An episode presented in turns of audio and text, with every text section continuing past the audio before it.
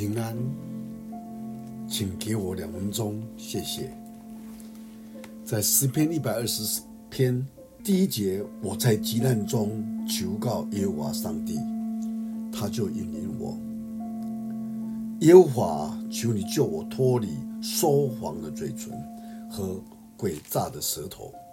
说谎的嘴唇和诡诈的舌头是上帝所不喜悦的。在中国的历史故事当中，描述在急难中以信义服人，晋文公去攻打盐城的地方，他预备了十天的粮食，就同。大家立个期限，十日之内要攻下盐城。后来十天打不下盐城，便下令撤兵。但是有人从盐城中出来的人说，盐城的粮食已尽了，三天就可以破城了。所以许多官员都劝晋文公说：现在盐城既然粮食已尽，力量已穷，你何不再等？可以破城呢？你何不再等一等呢？晋文公说：“我同士兵们都已经约定好，十天为限。若不回去，那是失掉我的信义的；得找盐城的地方，却失掉我的信义，那是我不愿意做的。因此，就收兵。”回去了。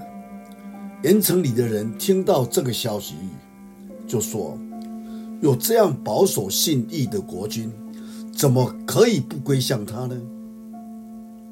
便投降了晋文公。魏国的人听见这个事情，也说：“有这样守信义的国君，怎么可以不信服他呢？”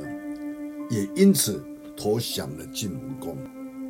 从这故事里面，真的提醒我们：我们今天的生活里面，求主给我们有一个信义、讲诚实、讲信用的生命。我们一起来祷告。我们在天上的父，感谢你